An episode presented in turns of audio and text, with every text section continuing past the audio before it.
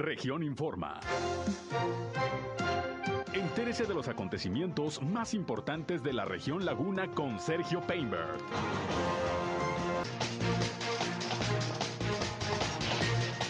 Reporta la Secretaría de Salud de Coahuila 349 nuevos casos positivos de COVID-19. Aunque la laguna se encuentra en semáforo verde epidemiológico, no hay que bajar la guardia, asegura el alcalde de Torreón. Esperan un buen cierre del año los restauranteros en la comarca lagunera, sobre todo ya con la posibilidad del semáforo verde. Baja la incidencia delictiva en la comarca lagunera, informa el fiscal de Coahuila Gerardo Márquez. Esta mañana firman convenio universidades, el Instituto Municipal de Planeación de Torreón y el Grupo Empresarial de La Laguna. Esto es algo de lo más importante, de lo más relevante que le tengo de noticias, de información aquí en esta segunda emisión de Región Informa. Qué bueno que ya están con nosotros. Son las 13 horas, una de la tarde con dos minutos de este martes. Martes ya 28 de septiembre del año 2020. 21. Les saludo como todos los días, soy Sergio Peinbert, usted ya me conoce y ya saben que en estos momentos estamos ya transmitiendo a través del 103.5 de frecuencia modulada Región Radio, una estación más del Grupo Región, la Radio Grande de Coahuila. Acompáñenos, quédense con nosotros, vamos a la información.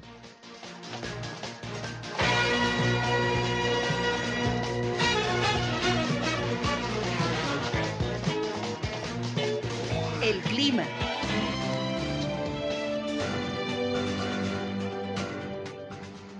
Bueno, el día de hoy vamos a tener temperaturas máximas este, que van a rondar entre los 34 a 36 grados centígrados. Eh, tenemos nuevamente posibilidad de precipitación ligera hacia las horas de la noche. Ayer se registró una precipitación no tan generalizada, pero bueno, en el Observatorio Meteorológico registramos 1.2 milímetros de altura. Se esperan condiciones mucho, muy similares para el día de hoy por la noche.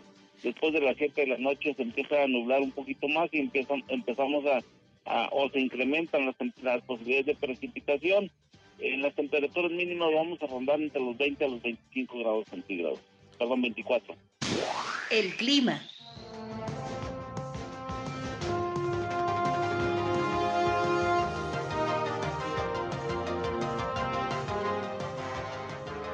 Bien, muchas gracias eh, a José Abad Calderón, como siempre, previsor del tiempo de la Comisión Nacional del Agua, por el reporte climatológico. Pues sigue haciendo bastante calor en la comarca lagunera, hasta 36 grados centígrados ya en pleno 28 de septiembre, un septiembre muy caluroso, lo ha reconocido la Comisión Nacional del Agua, el Servicio Meteorológico. Hacía muchos años que no teníamos pues estas temperaturas para un mes de septiembre, para un inicio del otoño. Hemos tenido hasta 39 grados, imagínense usted en septiembre, pero bueno, poquito a poco ya va bajando el calor, por lo menos las mañanas amanecen más frescas. Ayer llovió un poco, y hoy se esperan todavía precipitaciones en la tarde o en la noche. Vamos a estar muy pendientes. Gracias como siempre por acompañarnos, por estar con nosotros aquí en esta segunda emisión de Región Informa. Les invito como siempre no solo a escucharnos, sino también entrar en contacto con este espacio. Yo les recuerdo que estamos como siempre listos para atenderles, sobre todo si tienen algún reporte, hay algún problema en su comunidad, en su calle, en su colonia, en su ejido Comuníquense con nosotros, trataremos de ser como siempre un enlace entre ustedes y las autoridades para que los problemas de su comunidad se puedan resolver. Así que aquí estamos listos para atenderles 871-713-8867, 871-713-8867, nuestra línea telefónica. Nos pueden mandar mensajes de WhatsApp o nos pueden llamar como ustedes gusten. En redes sociales y medios digitales también nos encuentran. Estamos en Facebook y en Instagram en región 103.5 Laguna. Ahí estamos como siempre atendiéndoles. Eh, también con eh, información siempre que esperemos sea de su interés, con contenidos muy atractivos. Y estamos transmitiendo por Facebook Live nuestro espacio noticioso como todos los días a través de nuestra señal en medios digitales. Yo estoy en Sergio Peinber Noticias, en Facebook, en Twitter, en YouTube, en Instagram y en sergiopeinber.com, mi portal web de información que les invito a visitar. Ahí estamos como siempre también listos para informarles y están nuestros enlaces para que nos escuchen en las transmisiones de radio. Y bueno, pues vámonos, vámonos con lo más importante hoy de la información. Vamos a iniciar con el reporte del estado de Coahuila sobre los casos del COVID-19 al día de hoy. No ha llegado el de Durango, estamos en espera de que llegue el comunicado para ver la actualización del COVID-19, pero en Coahuila hoy se reportan 349 nuevos casos positivos de COVID-19. Como le digo, siempre el lunes eh, se reduce el número de casos que se reportan, al igual del número de defunciones, porque se atraviesa el fin de semana y hay como siempre un retraso en eh, la suma de los números de los contagios de todas las instituciones de salud. Por eso siempre aparecen pocos, pocos eh, contagios reportados los lunes. Ayer creo que fueron un poquito más de 30, pero fíjese, hoy, hoy ya se reportan 349 además de 18 defunciones, las cuales ocurrieron en Francisco y Madero, en Frontera, en Villa Unión, en Saltillo la mayoría, pero también dos personas, mujeres, fallecieron aquí en la ciudad de Torreón. Y bueno, pues de estos nuevos casos, la mayoría, eh, como ha ocurrido prácticamente durante todo el tiempo de esta tercera ola de la pandemia, pues son de Saltillo, se ha llevado el primer lugar todos los días en número de contagios, la capital de Coahuila, se reportan 134 en estos momentos en aquella ciudad. Le sigue Torreón con 63 y Parras de la Fuente con 36 casos. El resto se distribuye en los demás municipios de la entidad, donde aparecen también de la Laguna San Pedro con 17 casos. También está por ahí Francisco y Madero con 11 casos más. Y Matamoros con un caso. Ya con estos números y con estas cifras está llegando el eh, Estado de Coahuila a 90.565 casos positivos de virus SARS-CoV-2, mientras que el número de decesos es ya de 7.123. El nivel de hospitalización pues se mantiene más o menos estable, en promedio de 200, así es como ha estado la hospitalización a lo largo de esta tercera ola de la pandemia en todo el estado de Coahuila. Aquí se incluyen casos sospechosos y confirmados. Y de este total, pues prácticamente la mitad, 105 pacientes, son también de la ciudad de Saltillo, hay 56 en Torreón, 17 en Piedras Negras, 13 en Monclova, 14 en San Juan de Sabinas y 7 en Ciudad Acuña. Así las cosas con el tema del COVID-19 en Coahuila. Estamos en espera, le decía, del reporte del estado de Durango, que ya se tardó un poquito, generalmente llega por la mañana, pero estaremos, estaremos pendientes. En Durango ha bajado también bastante el número de contagios en los últimos, en los últimos días, lo que pues eh, va permitiendo que eh, las condiciones vayan mejorando para todo lo que tiene que ver con la actividad, sobre todo económica. Vamos a estar en espera del reporte. Una vez que llegue se lo damos a conocer. Pero mire, el día de ayer, en la reunión del subcomité de salud que se llevó a cabo aquí en la ciudad de Torreón, como todos los lunes, y que encabezó el gobernador Miguel Ángel Riquelme Solís, bueno, pues estableció que de acuerdo a los datos, a las cifras de los contagios, de hospitalización, de fallecimientos en la laguna de Coahuila, y en la zona norte del estado también de Coahuila, se podría considerar que ya están en semáforo epidemiológico en verde.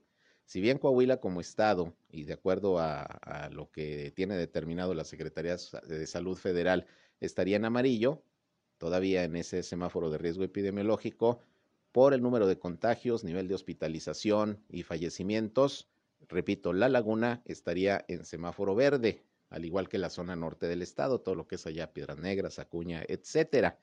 Y bueno, pues ya ha habido reacciones precisamente en torno a esto que se anunció el día de ayer sobre el semáforo verde, que repito, es eh, una, eh, digamos, eh, posición que tendría la laguna y la zona norte, de acuerdo a los datos que se basan también en los indicadores del gobierno federal pero Coahuila sigue en amarillo, aunque las condiciones en la laguna y en la zona norte serían ya de semáforo verde. Y hay reacciones, por ejemplo, el alcalde de Torreón, Jorge Cermeño Infante, el día de hoy, pues le preguntamos precisamente qué opinaba ahora que ya Torreón en específico estaría en semáforo en verde. Son sus condiciones en estos momentos de riesgo epidemiológico, de acuerdo a los indicadores, y esto fue lo que comentó al respecto. No, la persona llegó al elevador, se sintió mal en el elevador, un hombre que nos sigamos cuidando, que la pandemia sigue, que afortunadamente las noticias son positivas, las actividades se siguen desarrollando de manera normal, pero con los protocolos y los cuidados donde no debemos bajar la guardia. Bien, pues ahí tiene usted, no hay que bajar la guardia, aunque ya estemos en ese nivel de semáforo, por lo menos en la laguna, en Torreón, en verde. Repito, esto de acuerdo a la percepción eh, y a los datos de la Secretaría de Salud de Coahuila, en base a indicadores federales, pero oficialmente sigue semáforo amarillo en el estado de Coahuila. Pero bueno, dice el alcalde que qué bueno que ya vamos avanzando en el control de la pandemia, qué bueno que ya estamos en condición de semáforo verde, pero no hay que bajar no hay que bajar la guardia y eso sin duda es importante. Pero bueno, también por cierto, el alcalde de Torreón se refirió pues a este lamentable acontecimiento que ocurrió el día de ayer al mediodía ahí en la presidencia municipal, como se le informé, pues una persona de la tercera edad, un hombre de 88 años que iba acompañado de su hija a hacer un trámite, pues resulta que se, se desvaneció cuando iba en el elevador, bajaron en el tercer piso eh, esta persona, su hija y otras eh, que iban ahí en el elevador, le ayudaron para para recostarlo ahí en una sala que está ahí en el tercer piso de la presidencia municipal, pero lamentablemente pues no se pudo hacer ya nada por él, falleció por causas naturales, llegó la Cruz Roja, eh, pero pues no, ya no se pudo hacer nada y posteriormente pues tuvo que llegar ahí el Ministerio Público para dar fe de lo ocurrido. Y hoy se refirió a esto precisamente eh, el alcalde Jorge Cermeño, quien dice que bueno, se ha tratado de que en la presidencia municipal pues haya todas las facilidades. no, la no, la persona todas las facilidades para que eh, las personas, sobre todo de la tercera edad, pues no batallen para tener acceso al edificio municipal. Vamos a escuchar lo que dijo. No, la persona llegó al elevador, se sintió mal en el elevador, un hombre de 88 años, pues son muy lamentable pues que haya sucedido esto, pero no tiene nada que ver las instalaciones. Bueno, yo no la construí, pero yo creo que es un edificio que pues hemos buscado que sea amigable para la ciudadanía, hemos buscado que haya asientos para que la gente no esté parada cuando viene a realizar alguna, algún trámite. Hemos puesto pasamanos en los escalones que dan acceso de la Plaza Mayor a la presidencia. Buscamos pues que la gente sea atendida con comodidad. Bien, pues ahí tienen ustedes lo que comentó el alcalde Jorge Cermeño Infante sobre este tema. Lamentable lo ocurrido ayer por causas naturales. Fallece, fallece esta persona, pues ya de 88 años de edad ahí en el elevador, en donde se desvaneció y luego se le atendió, pero pues ya lamentablemente no se pudo hacer nada. Pero bueno, regresando al tema del semáforo verde, en donde según dijo ayer el gobernador Miguel Ángel Riquelme, ya estaría la laguna en esa condición. Bueno, pues eh, platicamos con Guillermo Martínez, él es presidente de la Cámara Nacional de la Industria Restaurantera, aquí precisamente en la comarca lagunera, y dice que, pues bueno, es una noticia positiva y que seguramente permitirá tener un mejor cierre de año a los restauranteros precisamente aquí de la región lagunera de Coahuila, que es donde estaríamos en esa condición de semáforo. Vamos a escuchar lo que dijo Guillermo Martínez también sobre esto. Pues mira, decía que estaba en verde, aunque el, Estado lo mantienen como en, amarillo por, ser el Estado, pero sí Torreón tenía ayer antier cerca de 34 contagios, la verdad que es algo muy importante porque si contamos de que ya las actividades prácticamente todas están, están activas, como lo es la feria, que es la que ha tenido una, una operación más, más fuerte en cuanto a número de personas, pero para nosotros creo que es el darle esa confianza a la gente para que siga saliendo. Es algo que esperábamos con la entrada a clases, la reactivación del coliseo, el béisbol, lo, de fútbol. se ha presentado una actividad muy importante, pero también creo que los contagios se han mantenido, entonces eso le ha dado mucha confianza a la gente para que siga sobre todo visitándonos a nosotros en el gremio restaurantero. Obviamente el mes de septiembre son de los meses más bajos en cuanto a ventas y, clientes que tenemos, pero ya, ya acabó prácticamente el mes de septiembre y creo que vamos a tener un muy buen cierre de año. Ya llega octubre, muchas empresas adelantan lo que es el aguinaldo o lo dan, le dan una parte y eso lo vemos nosotros porque la gente empieza también a salir, a convivir, entonces creo que va a ser un cierre muy, muy bueno.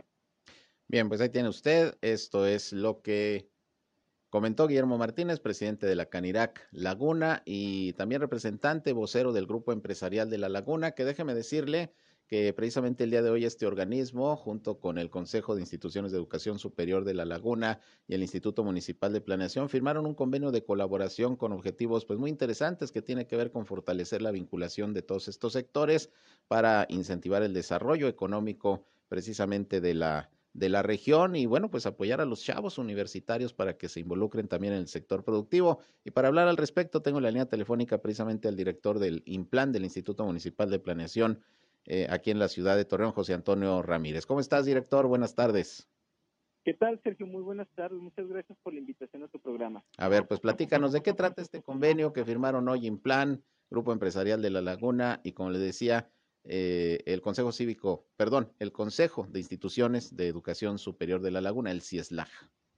Sí, mira, eh, un poco de antecedentes para llegar a explicar el convenio. Desde el 2015, el INPLAN elaboró el Plan de Larga Visión TRC 2040 y de él se desprende una serie de proyectos estratégicos. Eh, uno de ellos es edificar nuestra política industrial, es decir, incidir en las inversiones para detonar el desarrollo industrial de nuestra región.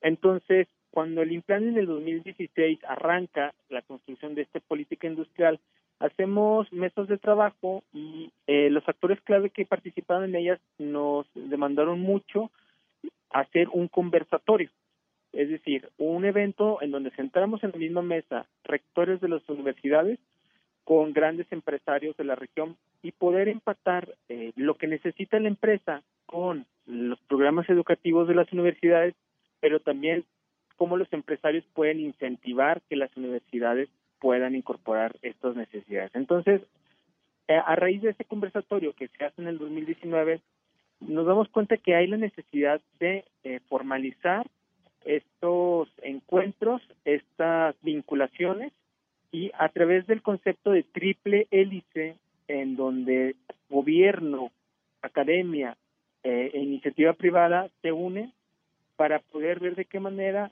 podemos conservar el capital, bueno, primero capacitar a nuestros jóvenes, profesionalizarlos y después conservar ese capital humano en nuestra región a través de eh, de trabajo, como les digo, de política industrial, pero también de desarrollo urbano, porque no podemos coincidir el hecho de generar eh, capital humano si no generamos también una ciudad competitiva que sea atractiva para quedarse vivir aquí y aquí trabajar. Eso es. Eh, y bueno, siempre se ha hablado mucho de la necesidad de vincular al sector empresarial con las universidades y viceversa. Se han creado proyectos al respecto y a veces como que todavía no logra embonar mucho ese esquema de una verdadera cercanía del sector empresarial, de las industrias, de las empresas, del comercio para con, con los jóvenes. Luego a veces tampoco están muy actualizadas eh, las eh, carreras que se ofrecen en las universidades a lo que requiere el sector productivo. Es parte, pues, de lo que se estaría intentando con este proyecto, José Antonio. Sí, pues mira, son, son varios objetivos. El primero es eh, seguir construyendo estos eventos de vinculación como el conversatorio del 2019, en donde pues, contamos con el liderazgo del hermano David de León, rector de la Salle, quien estuvo apoyando el implante para generar este conversatorio. Es decir, vuelve, que esto no se vuelva coyuntural, que no se haya hecho en el 2019 y ahí quedara, sino poder hacerlo de manera más eh, periódica, por eso la necesidad del convenio para formalizarlo. Pero además también tiene otros objetivos.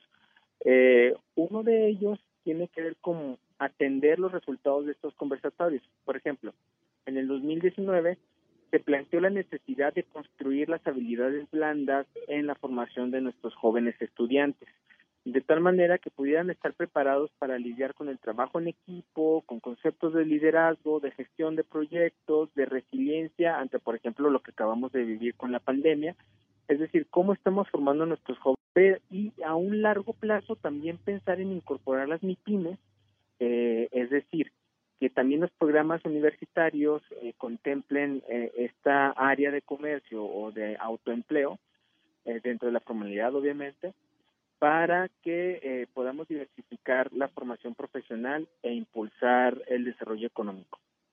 Eso es. Y por cierto, pues incentivar a las empresas a que den la oportunidad de elaborar a los jóvenes, porque luego resulta, y seguramente te comentan mucho esto, José Antonio, el tema de, de la experiencia profesional, ¿no? Que luego las empresas eh, eh, ya quieren a gente con experiencia y los chavos, bueno, quieren tener acceso a las empresas, pero no los dejan porque todavía no traen esa experiencia. Pues yo creo que parte de la vinculación debería ser esa, ¿no? Darles oportunidad a los jóvenes a través de prácticas, a través de, de una serie de esquemas que puedan empezar a participar en, en, en el sector productivo para que ya después puedan tener eh, un trabajo, un puesto, pues ya eh, formal, ¿no? Dentro de las propias empresas aquí en La Laguna. Sí, mira, tocas un punto muy interesante y justamente fue uno de los gatillos que nos hizo sentarnos en la misma mesa para, para trabajar el convenio desde abril. Estuvo el Implan, CIESLAG y GEL de la mano con la Secretaría del Ayuntamiento y el alcalde eh, trabajando este convenio que se cristalizó el día de hoy Y todo fue en base porque como veníamos saliendo de la pandemia o, o estábamos en el transcurso de la pandemia, nos dimos cuenta de que la capacitación de los alumnos a través de programas de servicio social y prácticas profesionales se estaba viendo afectada por el tema de la distancia social eh, y el trabajo desde la casa. Claro, muchos estudiantes se fueron a su casa y no podían hacer prácticas en las empresas. Entonces, sí fue una de las razones por las cuales eh, nos decidimos sentarnos a ponernos de acuerdo en este convenio y definitivamente tiene que ser uno de los temas transversales que vamos a tocar en estas mesas. Cómo poder hacer que los jóvenes puedan salir con cierto nivel de familiarización con el trabajo interno de las empresas, pero además también te doy otros datos. Eh, la encuesta de, de, formación de capacidades en profesionistas del 2014 ya hablaba eh, que el 24% de las empresas encuestadas eh, manifestaban no haber encontrado el perfil del estudiante para las vacantes que ofertaban. Entonces ahí tenemos que poner atención. Pero también del otro lado, el 10% de la población subocupada eh, con tenían una formación eh, profesional, es decir, digo, de profesionistas, tenían educación superior. Eh, ¿Cómo también desde las empresas pudieran buscar esquemas para esa subocupación pasarlo a personal ocupado, ¿no? Entonces creo que aquí está muy interesante el compromiso que hay del sector académico hacia la iniciativa privada y viceversa. Y en medio de, eso, el implan para asesorar, para recabar datos, para generar análisis de información y que la toma de decisiones sea en base a, a, un, a información pertinente. Eso es. Ahora, aunque se firmó aquí en Torreón, tengo entendido que el plan, pues la idea es que tenga eh, pues prácticamente presencia en toda la laguna, ¿no? Sí, sí, definitivamente. Eh, eh, esto es algo que me gusta mucho aclarar siempre, que el INPLAN, aunque es eh, de competencia municipal, todos los indicadores que hacemos los hacemos a nivel metropolitano. Entonces, la información que CISLAC y GEL vieron en nosotros fue precisamente porque tiene esa escala. Entonces, es de mucha ayuda para la CIESLAC, que contempla todas las universidades de la laguna, y es de mucha ayuda para el CEL, que también es, una, es un grupo eh, interestatal. Entonces, estamos muy contentos de esta colaboración y creemos que el impacto sí va a ser no nada más metropolitano, sino regional, porque también estamos hablando de municipios que, aunque bien no están dentro de la demarcación metropolitana, sí son importantes, ¿no? Estamos hablando, por ejemplo, en el caso de, San Pedro, estamos hablando de estos municipios de Durango que no son Lerdo ni, ni este Gómez Palacio. Entonces, se ve prometedor los trabajos que van a resultar de este convenio. Muy bien, pues estaremos pendientes y como dijo ahí en la rueda de prensa el alcalde, que este tipo de, de, convenios y de acuerdos, pues precisamente se lleven a la práctica, que no queden ahí en el archivo y que realmente pues quienes se comprometieron a trabajar en un objetivo lo cumplan eh, próximamente y, ojalá y así sea. Eh, José Antonio, pues gracias por darnos la información sobre esto que se firmó el día de hoy ahí en la presidencia municipal. Vamos a estar pendientes. Gracias, Sergio. Si, me permitieras nada más un último comentario. Eh, queremos hacer, aprovechar tu espacio para hacerles una invitación. El día de mañana vamos a tener eh, un, una transmisión en vivo por Facebook en donde vamos a hablar de la gestión integral de riesgos. Eh, como bien saben, el municipio de Torreón ganó el, ganó el premio Francisco Villarreal Torres a las mejores prácticas en política pública por el Atlas de Riesgos y mañana vamos a estar explicando de qué es este proyecto para que vean por qué fue merecedor de, este galardón. Muy bien, pues ahí está la invitación en la página del Implan, ¿verdad? En Facebook. Es, mañana a las 11 de la mañana, de 11 a 12 de la mañana, por Facebook en nuestro eh, sitio del Implan. Muy bien, pues gracias José Antonio, como siempre. Muchas gracias, Sergio. Saludos. Gracias, saludos. Buenas tardes. Es eh, el director del Instituto Municipal de Planeación de Torreón, José Antonio Ramírez. Vamos a una pausa y regresamos. Son las 13 horas, una con 25 minutos. Región Informa. Ya volvemos. Al aire, región 103.5. Continuamos en Región Informa.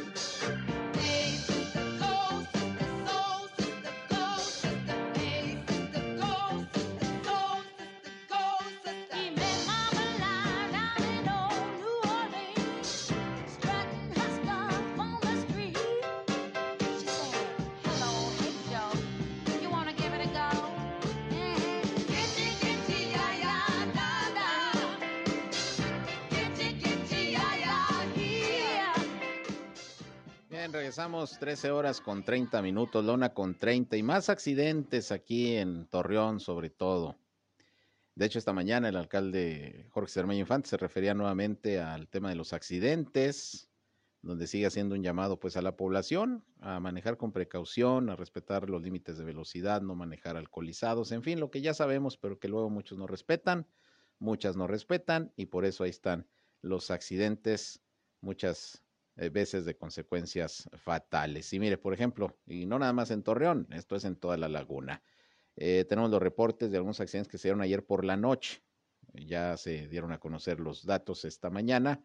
Y por ejemplo, allá en Gómez Palacio, un hombre murió arrollado ahí en el periférico. El responsable del accidente, que manejaba un auto color gris, fue detenido en el lugar. Esto fue a las 10 de la noche aproximadamente, cuando el peatón cruzaba los carriles que dirigen de Lerdo a Torreón en el Boulevard Ejército Mexicano frente a la colonia Bugambilias.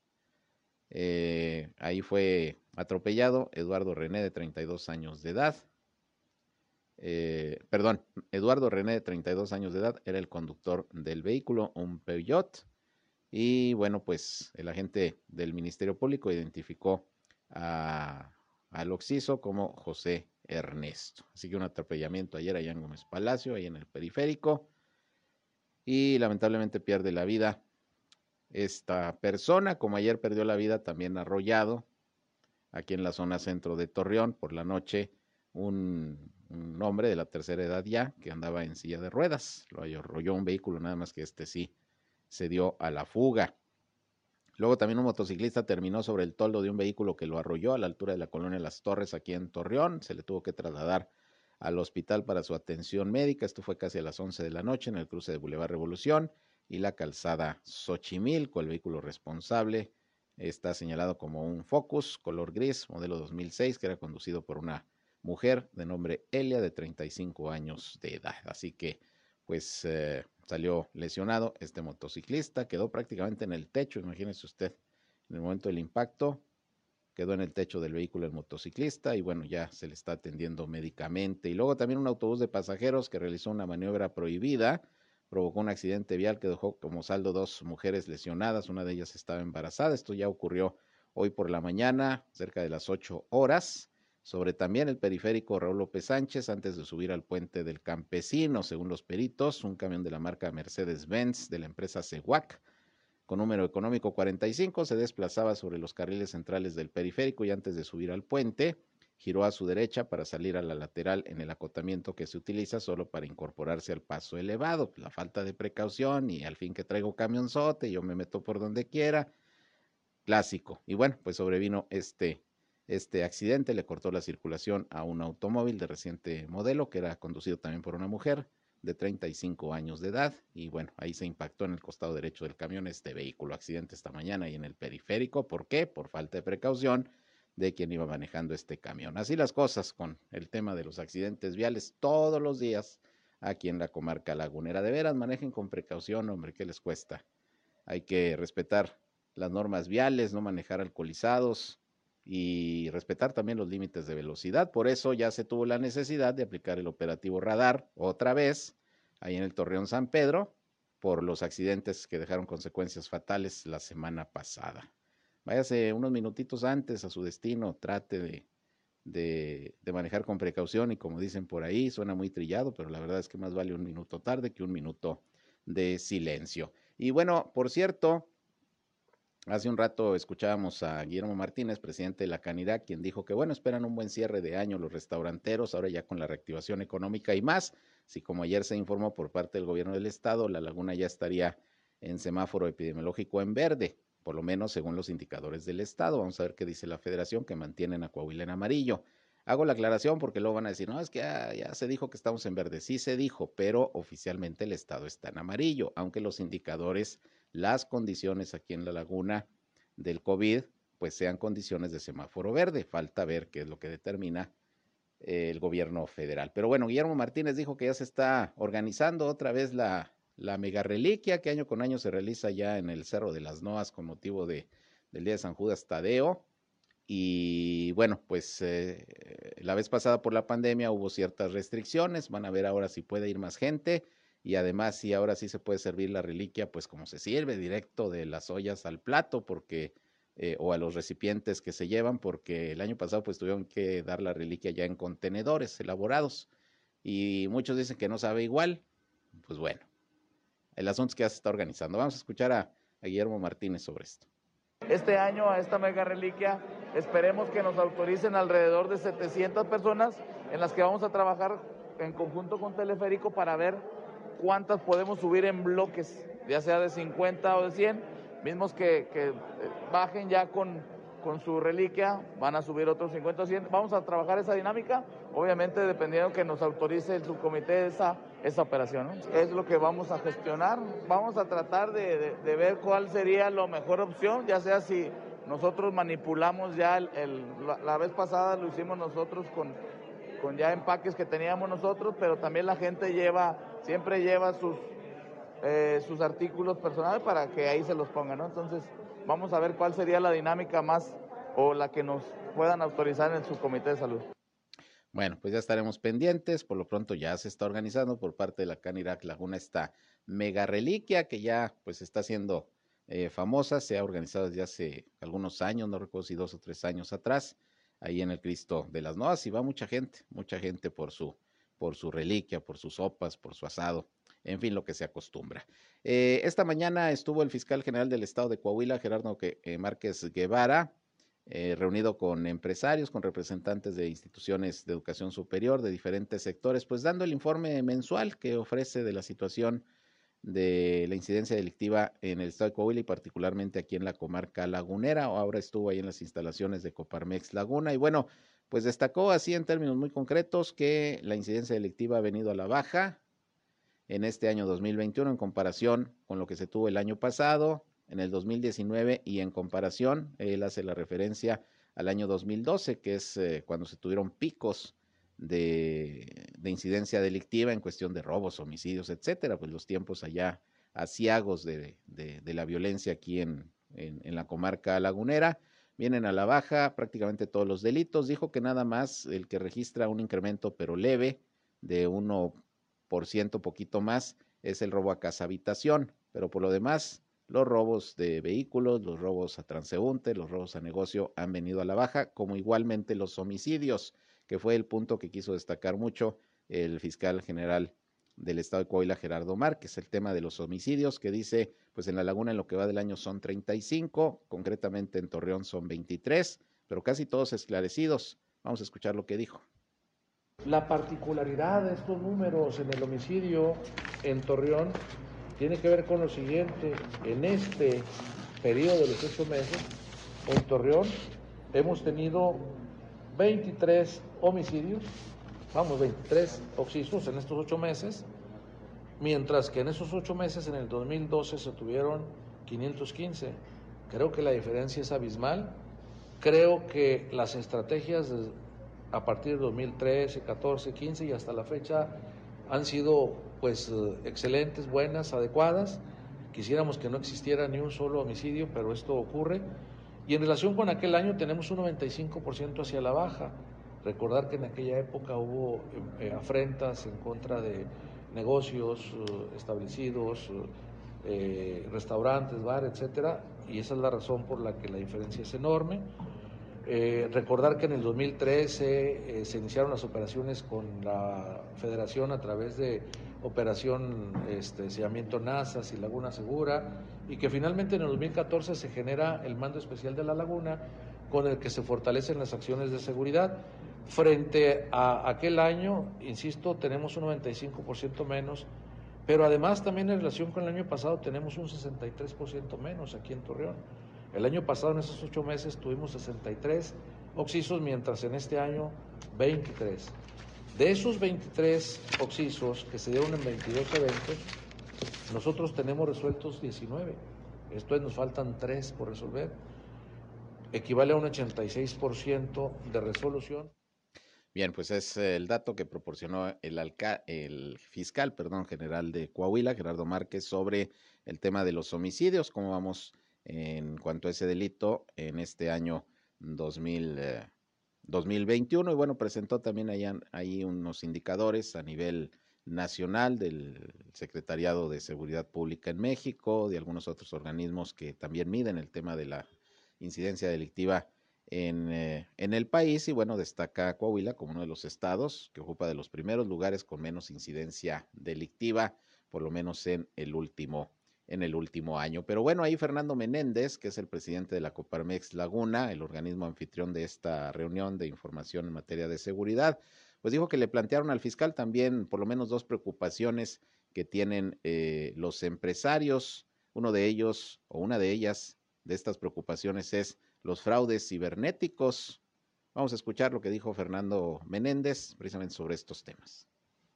Y una es la cuestión de los ciberdelitos. Como sabemos, a partir de la, o a raíz de, la, pandemia, pues una de las...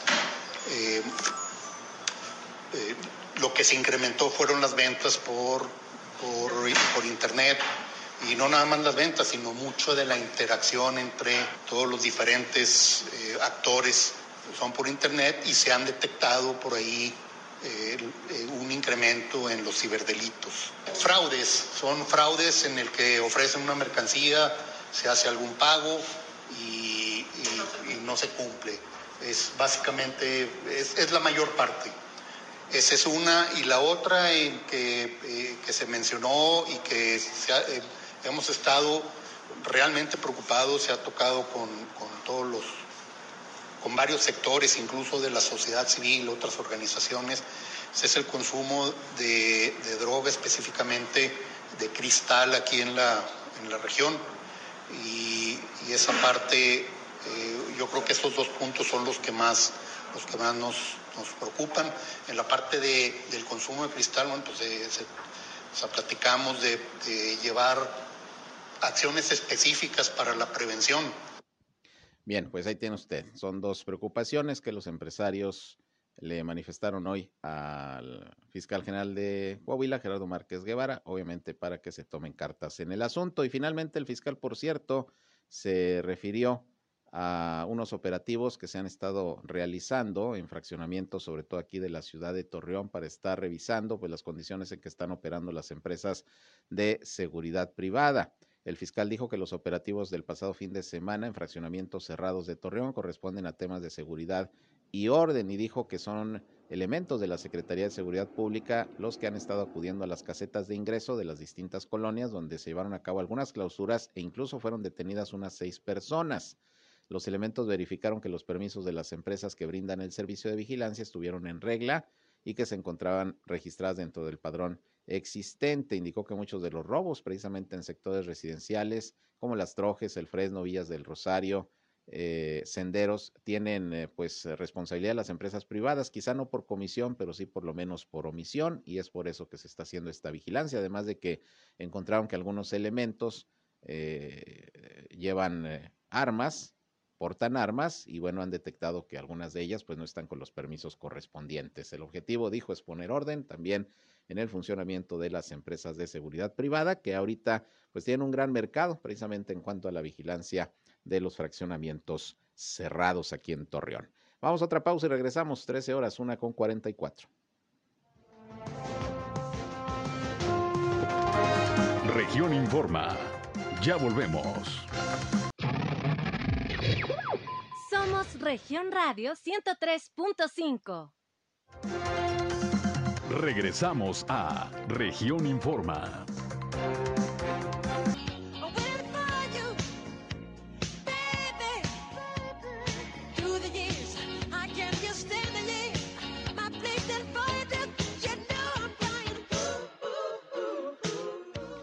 Bien, faltan 11 minutos para las 2 de la tarde. Vamos con más información. Fíjese que en estos momentos se está realizando una manifestación ahí en las afueras del Palacio de Gobierno en Gómez Palacio. Palacio del Gobierno del Estado, son oficinas del gobierno duranguense y bueno, están exigiendo el pago de sus salarios, como se le informé el día de ayer, pues iniciaron desde la mañana maestros del Instituto 18 de Marzo, que ahora ya por cierto es Universidad 18 de Marzo, iniciaron un paro de labores porque dicen que no les han pagado a una buena cantidad de maestros sus sueldos, prácticamente desde el mes de marzo, si mal no recuerdo, hay por ahí varios pendientes en cuanto al pago de sus emolumentos.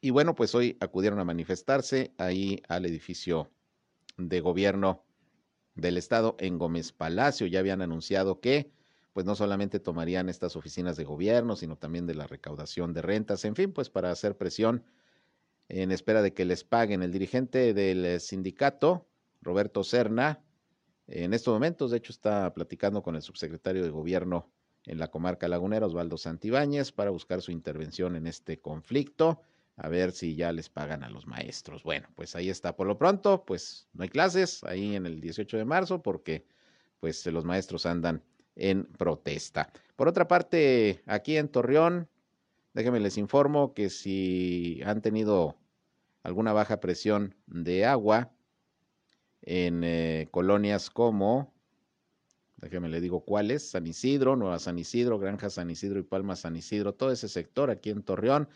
Bueno, pues es porque el CIMAS y la Comisión Federal de Electricidad eh, planearon eh, un mantenimiento eléctrico y bueno, pues esto originó que la bomba número 22, que es la que está ubicada ahí en la colonia San Isidro, pues se interrumpiera su funcionamiento por, por este mantenimiento eléctrico.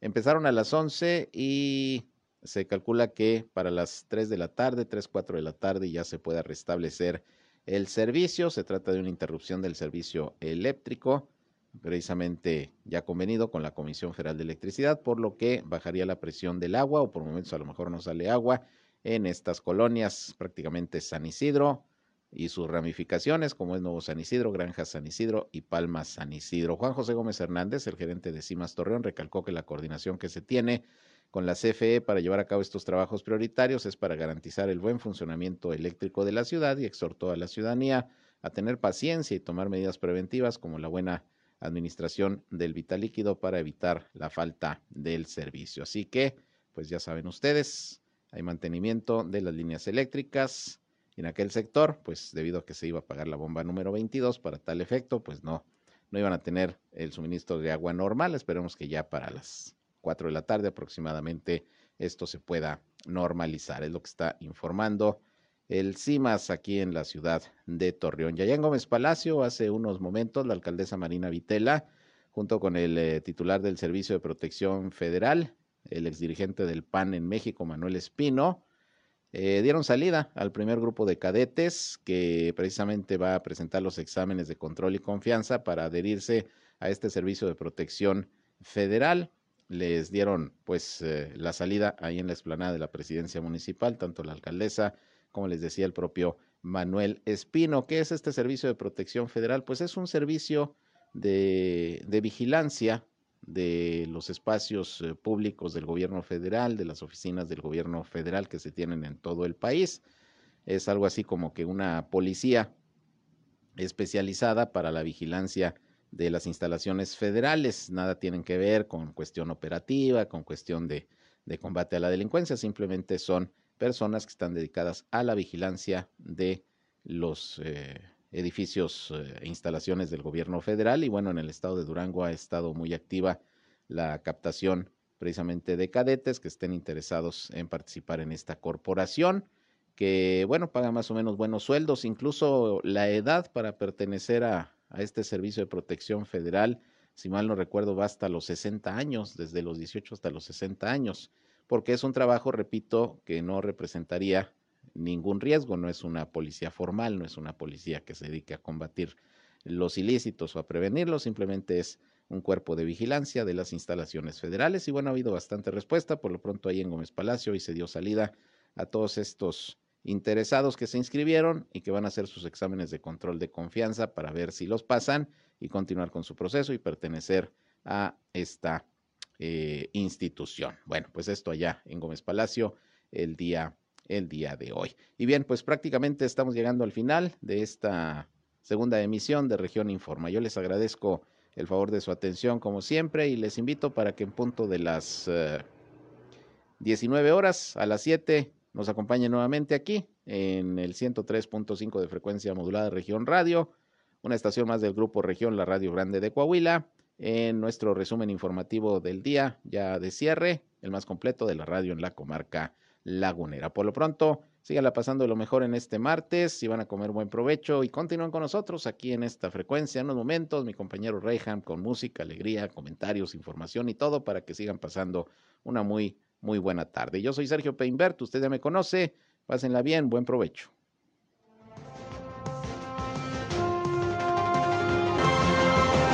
Esto fue Región Informa. Ahora está al tanto de los acontecimientos más relevantes. Lo esperamos en la próxima emisión.